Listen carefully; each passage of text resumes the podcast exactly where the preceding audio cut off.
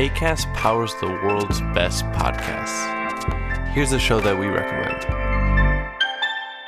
Hi, I'm Jesse Cruikshank. Jesse Cruikshank. I host the number one comedy podcast called Phone a Friend. Girl, let's phone a friend. Not only do I break down the biggest stories in pop culture with guests like Dan Levy and members of InSync, I do it with my own personal boy band singing jingles throughout because it's my show. It's your show, girl. New episodes of Phone a Friend Yeah. drop Thursdays wherever you get your podcasts. So work it, girl. Yeah, work it. Okay, that's enough. ACAST helps creators launch, grow, and monetize their podcasts everywhere. ACAST.com. J'adore respirer l'odeur du napalm le matin. Flashback Loves Coppola. I'm asking you, just do what you think is right in your hearts. À l'occasion du Festival Lumière 2019, What is this? Another glorious battle for the kingdom? Stéphane Moïsakis, Julien Dupuis et Rafik Djoumi rendent hommage à Francis Ford Coppola Je vais lui faire une offre qu'il ne pourra pas refuser. sur We Love Cinéma. Bonjour et bienvenue dans cet épisode de Flashback Love Scopola de Wheel of Cinema à l'occasion de la 11e édition du Festival Lumière qui se déroule à Lyon du 12 au 20 octobre 2019. Je me présente et je suis Stéphane Moïsakis et pour m'accompagner aujourd'hui je suis avec mes comparses Rafik Djoumi. Bonjour, Bonjour. Rafik. Et Julien Dupuis. Julien bonjour. Bonjour Stéphane. Alors, dans cette troisième partie consacrée au cinéma de Francis Ford Coppola, nous allons revenir sur une borne incontournable de sa carrière, à savoir le film de guerre Apocalypse Now, dont la version baptisée Final Cut a été restaurée et présentée en salle cette année.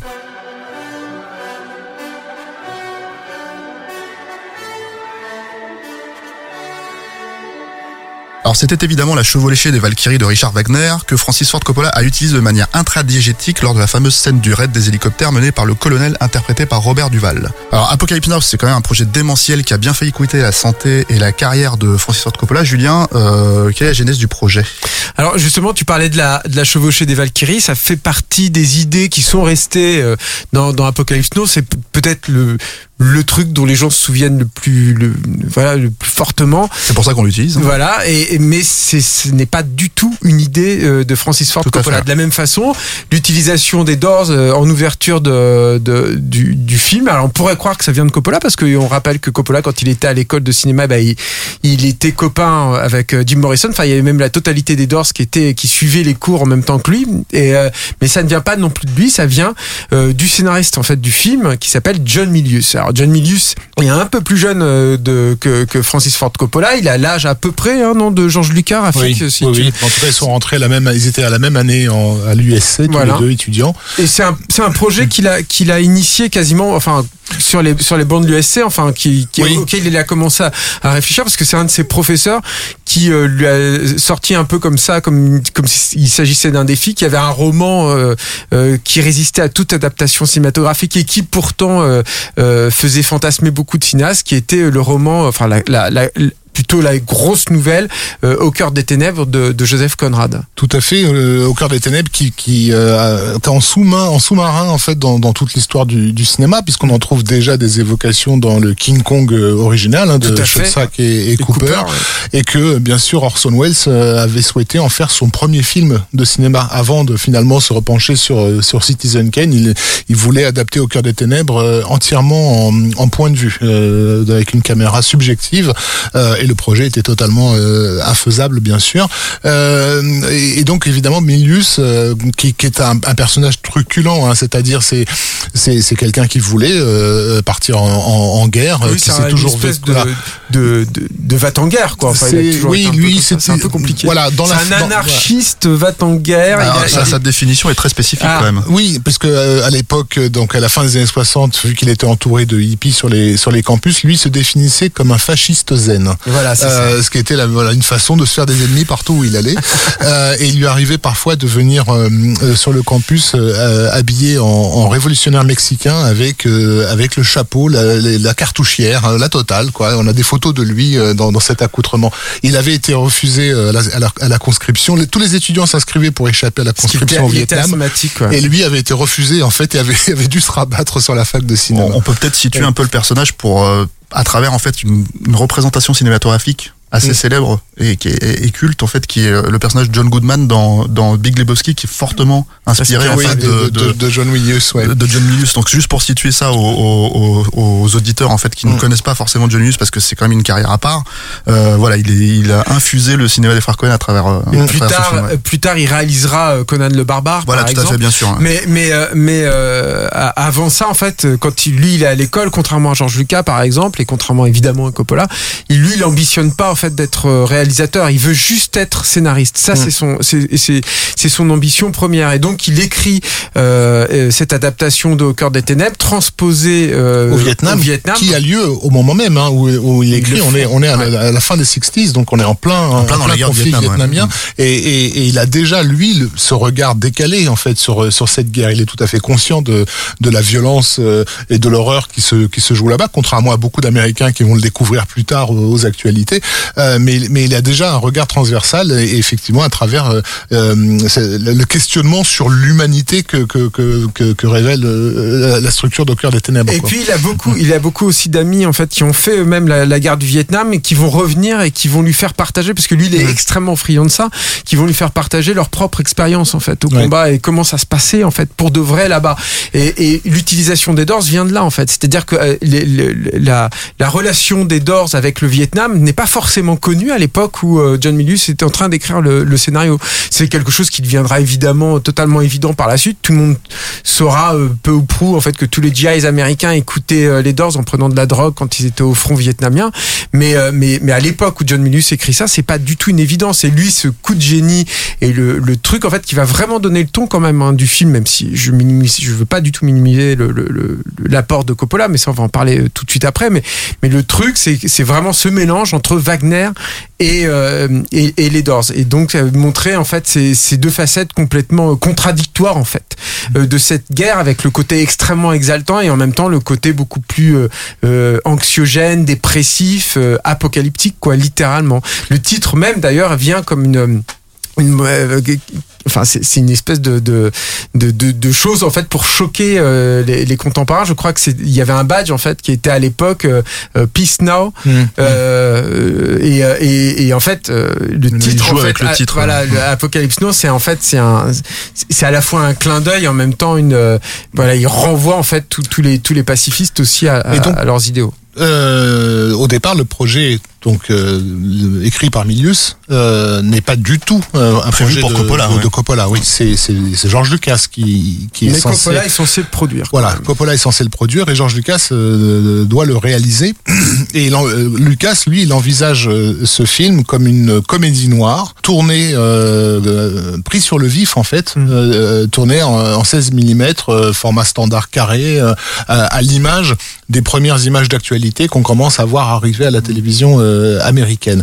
Ils ont à un moment donné euh, la vague idée d'aller vraiment tourner ça au Vietnam pendant le conflit. un peu plus que vague même Oui. hein. ils voulaient tourner à Saigon ils savaient à peu près c'était autour de Saigon Je crois qu'ils ont, ils ont vite été ramenés un peu à la, à à la réalité raison. évidemment mais- Euh, finalement, euh, il, y a- il y a un ancien étudiant de l'USC qui était déjà en train de bosser pour Roger Corman à l'époque, qui s'appelle Gary Kurtz, qui lui a fait le Vietnam et que donc connaissant la région, va faire des repérages pour eux en fait, et il va faire des repérages aux Philippines en leur disant ça, ça ressemble beaucoup, on pourra tourner euh, tourner là-bas. Par contre, ça, euh, les, les conditions vont être épouvantables et ça va être une catastrophe. Il dit ça à l'époque où c'est censé être un film à tout à tout petit budget. Donc il est quand même en train d'annoncer à plusieurs années d'intervalle à Coppola qu'il vaut mieux pas aller tourner un, un projet pareil aux Philippines. Euh, mais bon, on l'aura pas écouté. Néanmoins, Lucas et, et, et Gary, et- pardon, et Lucas et, et Milius vont bosser quatre ans euh, ensemble sur sur ce projet, c'est pas rien. Euh, et, et Lucas va d'une certaine façon, bon, euh, se dégager ensuite du projet lorsque Coppola le reprendra à la fin des années 70. Mais mais mais, Enfin, mais la théorie de Coppola et de Milius, c'est que surtout il a réalisé American Graffiti, il a gagné quand même beaucoup d'argent avec American Graffiti, et pour eux, en fait, ils le disent très clairement, hein, dans, euh, ils sont bourgeoisés, ils voulaient plus aller euh, se risquer en fait à s'embêter à aller tourner dans la jungle, les pieds dans la boue et, Ouais. et, euh, sous les sous les sous des torrents de pluie, quoi. Et cependant, pour ceux que ça intéresse, euh, euh, le- George Lucas a quand même tourné son, son Apocalypse Apocalypse Now, puisqu'il a fait une suite euh, d'American Graffiti qui s'appelle More American Graffiti, euh, dont une partie se passe euh, durant la, la guerre du Vietnam. Euh, et, cette partie-là, elle est filmée en 16 mm, format standard carré, et c'est une comédie noire. Et c'est en fait le projet qu'il avait envisagé à l'époque. Donc pour ceux qui veulent découvrir à, quoi ressemble Apocalypse Now de Lucas, même le film More American Graffiti est assez difficile à trouver aujourd'hui, mais ça peut valoir le coup. Mais alors, bon, dans les, dans les podcasts précédents, on parlait de la façon dont, notamment, le premier parrain a été problématique pour, pour Coppola pour le tourner, mais là, on, on rentre dans une stratosphère totalement Ah, différente.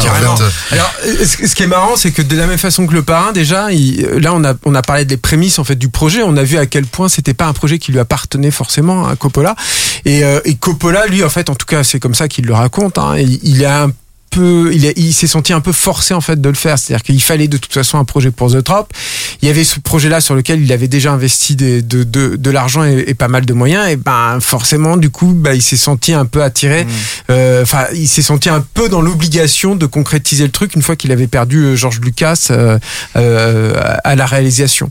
Et ensuite, le, le tournage a été effectivement euh, extrêmement difficile. Enfin, c'est rien de le dire. Je pense que c'est un des tournages les plus cauchemardesques de, De l'histoire du cinéma. cinéma, Ouais. hein, tout simplement. Ça a été extrêmement documenté, y compris par la femme de, de Coppola. Il y a un documentaire qui s'appelait euh, Au cœur des Au ténèbres. cœur des ténèbres qu'il faut absolument voir. Il faut voir absolument. qui a voir, un voilà. doc incroyable. Il faut, moi, je vous le conseille de le voir et de voir ensuite avec le commentaire audio de Coppola, qui donne, euh, de Francis Ford Coppola, hein, qui donne sa propre version des faits au-dessus des images tournées par sa femme et montées, et montées par d'autres. C'est, c'est savoureux, ça, ça ajoute encore une strate, en fait, de, de lecture sur, sur ce tournage. Mais par contre, tout le monde s'accorde à dire que c'est un tournage absolument euh, épouvantable. hein. Et, et épouvantable, mais un, un, un énorme budget qui à l'époque, et on, on, a- on, on l'oublie un peu peut-être, est, un, est une production indépendante. Donc tout repose vraiment sur ses épaules. hein. Bah, C'était clairement un va-tout en fait pour Coppola après, le par- après les, les succès et les, et les Oscars du parrain en fait. Oui, mais dans la mesure où c'est lui qui produit, euh, son- son- qui finance euh, d'une certaine façon son film, euh, le, il, il se permet toutes les, tous les dépassements budgétaires. Coppola a pris l'habitude depuis le début, hein, depuis Les gens de la pluie, de, de dépenser le maximum d'argent durant la première semaine de tournage parce qu'il se servait de ça pour faire pression sur le studio. Il avait cette, cette idée, qui est pas idiote d'ailleurs, de se dire si on, si on commence à les ruiner dès le départ hein, euh, et qui ne et qui ne nous virent pas, euh, en fait, on va devenir important pour eux. Tout d'un coup, le, le, le, le projet euh, sera un projet prioritaire là où ils auraient pu euh, s'en foutre. Et donc, il conseillait même à ses amis de dépenser le maximum d'argent euh, pour mettre le studio dans le rouge. Euh, sauf qu'il va faire ça avec lui-même sur le projet Oui, Apocalypse. parce que je pense que ça fait Et- partie de son mode de fonctionnement. En fait, Coppola, c'est quelqu'un. On parlera dans un autre podcast. On va évoquer probablement Tucker, mais ça fait partie des traits de caractère de ce personnage-là, qui, qui est un créateur de, de voitures en fait, à qui il a, il a consacré un film. Mais, euh, mais il, il- il- c'est un flambeur en fait, Coppola, et je pense même qu'il a besoin en fait de, de créer une, une espèce de chaos autour de lui et, euh, et, et- et sur le plateau même en fait pour être euh, particulièrement à l'aise en fait curieusement quoi il a besoin en fait de, de s'immerger totalement euh, dans dans le voilà dans ce, dans ce truc ce bazar sans nom qui était euh, là en l'occurrence le tournage d'Apocalypse Now qui est un tournage donc qui a été tourné aux Philippines comme euh, tu, tu l'as suggéré tout à l'heure avec les repérages de Gary Kurtz avec euh, avec la- le, le concours de l'armée euh, de l'armée du pays qui Mais- de temps en temps prenait les hélicoptères pour aller bombarder Voilà, des rebelles ça. à quelques kilomètres à donc côté. ils étaient pas tenables Oui. et puis c'est compliqué de tourner avec des Bien sûr. hélicoptères donc ils les avaient pas toujours et en plus les, pilotes d'hélicoptères refusaient souvent d'obéir à Coppola donc il ne volait pas assez euh, bas. Donc il avait des, souvent il avait beaucoup de mal à avoir tous les hélicoptères dans le champ de la caméra. Il les avait souvent euh, hors champ en fait. Ils étaient ils étaient trop hauts les gars parce qu'ils avaient trop peur d'abîmer leur hélicoptère puis de se cracher aussi parce que c'est relativement dangereux de, piloter un, un Et hélicoptère puis, on sait depuis euh, le pont de la rivière Kwai qu'une équipe hollywoodienne dans la jungle, elle devient euh, folle. Enfin, je veux dire, il y a des- déjà, déjà dans, l'en- dans, dans le cadre sécurisé des studios, euh, comédiens, réalisateurs et techniciens arrivent à se foutre sur la gueule et à devenir complètement dingues. Si tu les emmènes au cœur de la jungle, c'est, c'est pour le coup, c'est l'apocalypse. Effectivement, on voit bien dans le dans le documentaire d'Eleanor Coppola euh, à quel point plus personne ne- n'est, n'est, n'est, n'est gérable. Enfin, Denis Hopper complètement fracassé, euh, drogué au, déjà au, sous- cinq- au 500e degré, c'est, c'est, c'est de se dire qu'ils ont, ils ont quand même réussi à ramener des scènes avec lui, c'est, c'est fascinant. Il faut préciser aussi que le film a été d'abord en fait c'est alors c'est Martin Sheen qui joue le personnage principal en fait Mm. celui qui va chercher le colonel Kurtz au bout de au bout de la, la jungle mais à la base c'était euh, c'était Harvey Keitel Mm. qui était le premier acteur envisagé ils ont tourné plusieurs scènes avec lui euh, et Plusieurs jours, ouais. plusieurs jours et il s'est fait virer en fait parce que c'était pas le bon euh, le bon acteur et même Martin Sheen quand il est arrivé sur le sur le projet lui-même a été un peu gelé en fait sur le sur le film il y a notamment cette scène d'ouverture où on le voit justement danser sur sur dans sa chambre Mm. en train d'attendre ses ordres en fait euh, sur la musique de, de- des Doors Où il quand boit vraiment. où il boit vraiment et quand il quand il met un, un, un, un coup dans, dans dans le miroir Mais il se blesse, ouais. il se blesse vraiment et, et c'est quelque chose que Coppola Mais en fait- a continué à tourner à, à garder en fait dans le film I'm still only in Saigon. Every time I think I'm gonna wake up back in the jungle.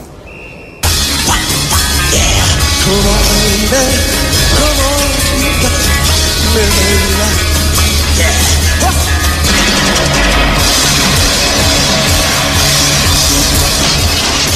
truc, alors c'est pareil, je pense que c'est pas, enfin c'est Martin Sheen en parle lui-même euh, assez facilement, donc on je pense que c'est quelque chose qu'on peut on peut rapporter. Mais lui-même était alcoolique en fait à l'époque Mm. en plus, mais sauf qu'il le cachait à l'équipe. Euh, il voulait pas que Coppola le sache, il voulait pas que l'équipe le voie, et, et apparemment il le cachait bien en fait. C'est-à-dire que Denis Hopper, tout le monde savait que le mec il prenait des acides et qu'il était pas tout à fait clair et pas tout seul dans sa tête. Mais mais mais mais Sheen c'était pas pareil en fait. Et, euh, et en fait je pense que le fait de le faire boire et le fait de se mettre à nu littéralement en fait dans cette scène là, ça a fait euh, voilà ça a déclenché quelque chose et c'est vrai que ça rend son interprétation euh, euh, extrêmement puissante. Il a fait en plus un arrêt cardiaque ensuite Martin Oui, c'est Sheen. vrai, il y a ouais. eu un il y a eu un, ouragan en fait qui a, qui a rasé euh, une grosse partie des décors du film. Euh, euh, Coppola était allé chercher Vittorio Storaro pour la photo. Euh, qui était un très très grand photographe, je crois que c'était sur le conformiste en fait qu'il Oui. l'avait repéré Mmh. euh, De Bertolucci. De Bertolucci, ouais. Bertolucci, ouais. Et euh, mais mais bah, Storaro, euh, il était il, il prenait son temps Oui. quoi. Et voilà, il était c'était compliqué aussi sur un plateau parce que il, déjà ils essayaient de gérer un, un environnement qui est difficilement malléable. Hein, la lumière euh, dans, dans ces pays-là euh, change de façon drastique et très rapide. Il y a beaucoup de scènes qui sont tournées sur l'eau. Enfin voilà, tout un Et les tas de les complications décors, comme ça, euh, les décors qui sont emportés par les par la mousson, etc. Voilà. Enfin, ils ont toutes les catastrophes envisageables ont, ont, ont, ont eu lieu de toute façon. et dont et Marlon Brando Et bien sûr, on ramène Marlon Brando dans. Voilà, parce que parce qu'il faut peut-être préciser que de- depuis en fait, euh, grâce au parrain, donc euh, Marlon Brando est redevenu une star de cinéma. Euh, euh, Coppola l'appelle pour jouer le, le, le personnage du colonel Kurtz, en fait, qui est qui est finalement un personnage qu'on voit surtout à la fin du film. Hein. Et On en entend parler pendant tout le film. Euh, on- il a cette aura-là, et en fait, Marlon Brando devient beaucoup moins. Alors, il était déjà pas forcément gérable euh, facilement sur le parrain, Mm. mais là, il est carrément ingérable aux yeux aux yeux de, de Bah, Coppola sur ce il avait déjà pas été gérable sur le parrain 2. Hein. Il devait venir apparaître sur une petite scène euh, à, à la fin. Et, et Coppola avait euh, appris à travailler sur son absence. C'est-à-dire que la très belle idée en fait de cette fin, scène de fin du, du parrain 2, c'est de justement que le personnage interprété par Marlon Brando n'était pas là. Et il travaille aussi sur l'absence donc de, de de Brando. Et j'ai envie de dire il travaille sur son absence aussi quand il est à, à l'image en fait. Parce que Brando euh, contractuellement donc doit venir avec une euh, il doit perdre beaucoup de poids, il avait déjà pris énormément énormément de poids. Et bah là il, il est quand même censé jouer un béret euh, super euh, super puissant et tout. Bon un gros gars euh, hyper adipeux ça marche pas forcément très bien. Enfin c'est pas forcément l'idée que tu te fais de prime abord de ça. Donc en fait il décide de le cacher totalement dans les ténèbres. Et et en fait Coppola va faire avec lui euh, ce qui était déjà sous-jacent pendant tout le tournage. C'est-à-dire que pendant tout le tournage, il réécrivait, il réécrivait beaucoup, beaucoup le film. Et, et, et, euh, c'est aussi quelque chose dont on a parlé sur le podcast sur le parrain, mais il y avait, il y a toujours cette volonté de réinventer le, le format euh, scénario en fait, pour ne pas contraindre euh, l'objet filmique euh, définitif. Et là, sur le sur Apocalypse Now, par exemple, très vite, ils ont abandonné le scénario, mais par contre, toute l'équipe en fait avait des petites fiches euh, écrites auparavant par Coppola qui leur servaient de guide en fait dans dans la journée. Et avec euh, Brando, quand il va arriver, il va y avoir des journées entières en fait où ils vont pas tourner et où avec Marlon Brando, petit à petit, euh, tous les deux, ils vont commencer à réécrire les monologues euh, de, de, de Kurtz qui sont des espèces de divagations un peu euh, un peu poétiques, euh, en grande partie euh, improvisées aussi par euh, par Marlon Brando, Brando, ouais, ouais, qui euh, pour l'anecdote, c'est c'est vraiment énervé euh, très fort contre Denis Hopper, qui euh, lui aussi était ingérable sur un tout autre registre. Enfin, on imagine le chaos du truc, quoi. L'horreur a un visage. Et il faut se faire une amie de l'horreur. L'horreur La terreur morale et l'horreur sont vos alliés. Il faut qu'elles le soient. Sinon, elles sont des ennemis qu'il faut redouter.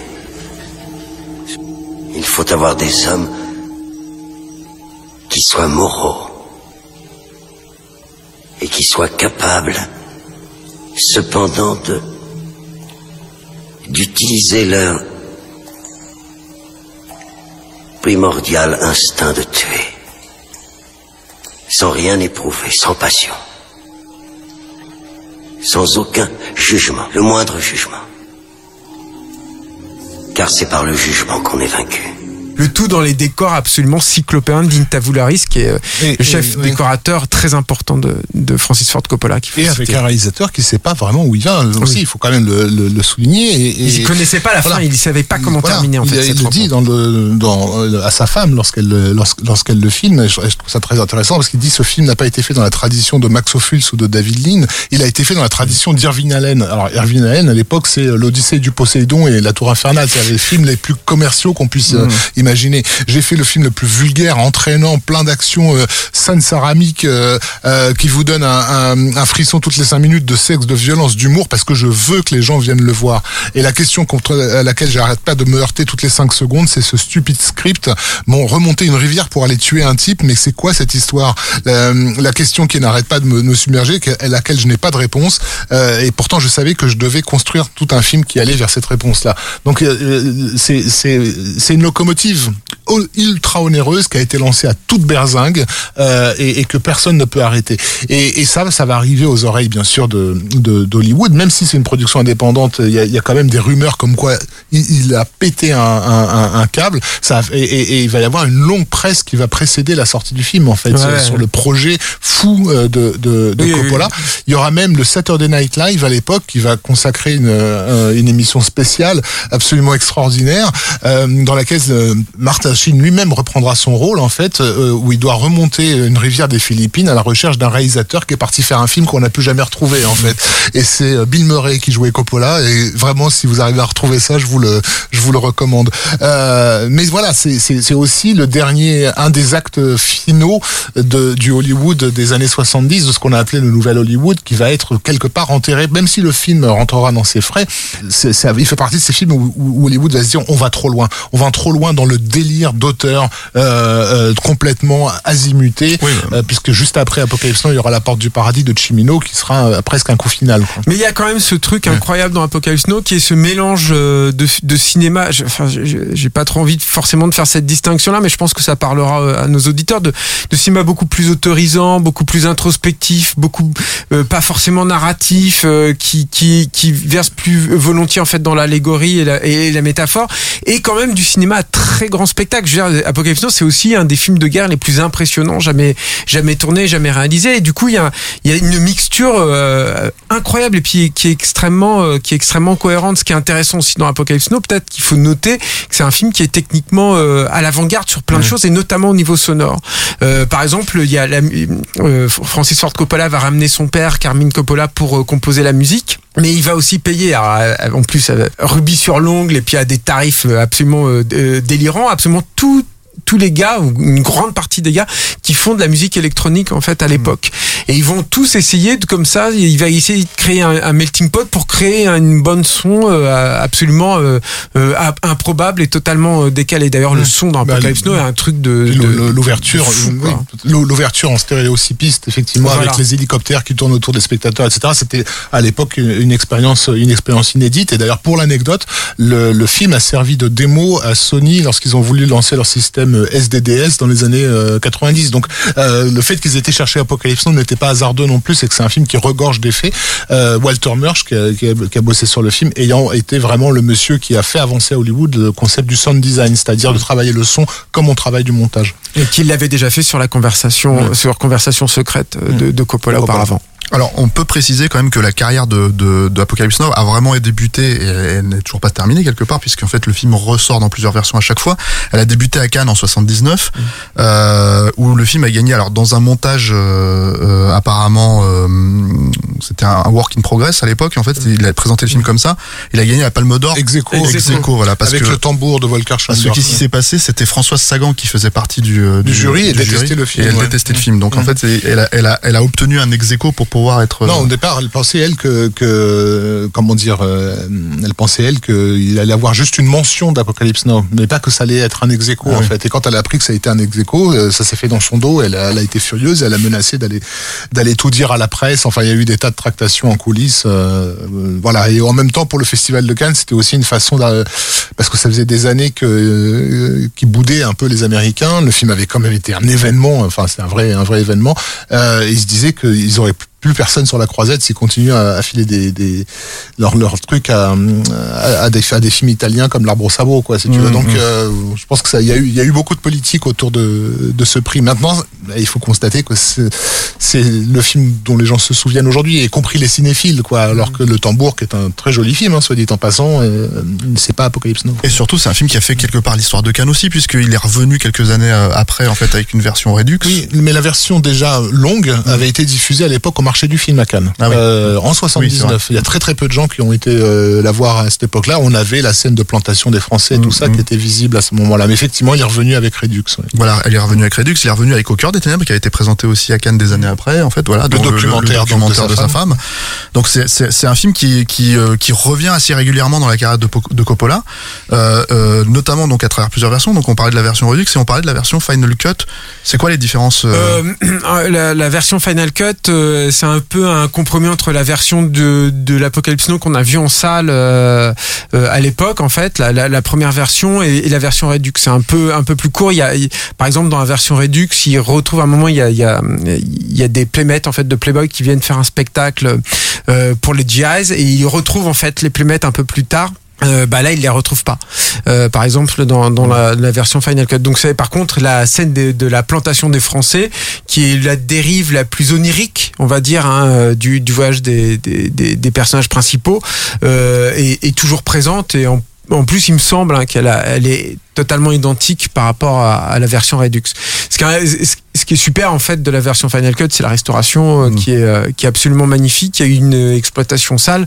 Je pense que la copie va continuer à tourner. Je vous invite vraiment à Apocalypse Now, ça reste quand même un, un sacré grand spectacle. Et, et je pense que tant qu'on ne l'a pas vu au cinéma, et notamment sur les, les scènes de fin, en fait, qui peuvent sembler un peu un peu plus longues en fait quand on le voit chez soi et tout, mais sur au cinéma, les, les cette façon de structurer la lumière, euh, de, de, de jouer avec les ténèbres est absolument incroyable. C'est vraiment une expérience à vivre en salle. Et voilà, c'est terminé donc pour cette troisième partie de Flashback Love Coppola, notre podcast consacré à la carrière de Francis Ford Coppola. Pour notre quatrième et dernière partie, nous reviendrons sur l'aventure American Zoetrope, le grand rêve de Nabab de studio à l'ancienne que Francis Ford Coppola n'a jamais vraiment réussi à concrétiser jusqu'au bout. Euh, Julien Rafik, merci à vous et à très bientôt sur We Love Cinéma. Merci. Merci.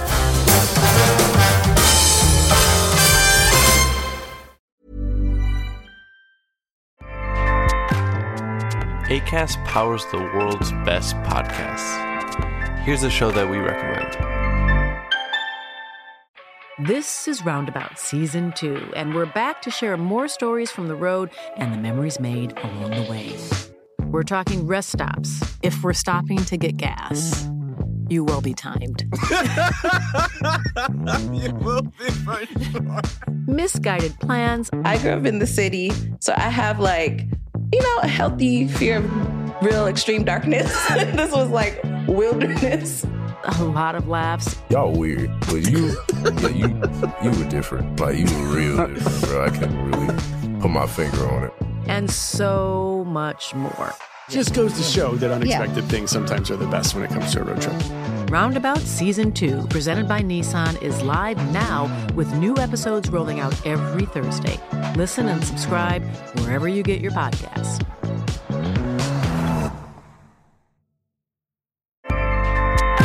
ACAST helps creators launch, grow, and monetize their podcasts everywhere. ACAST.com.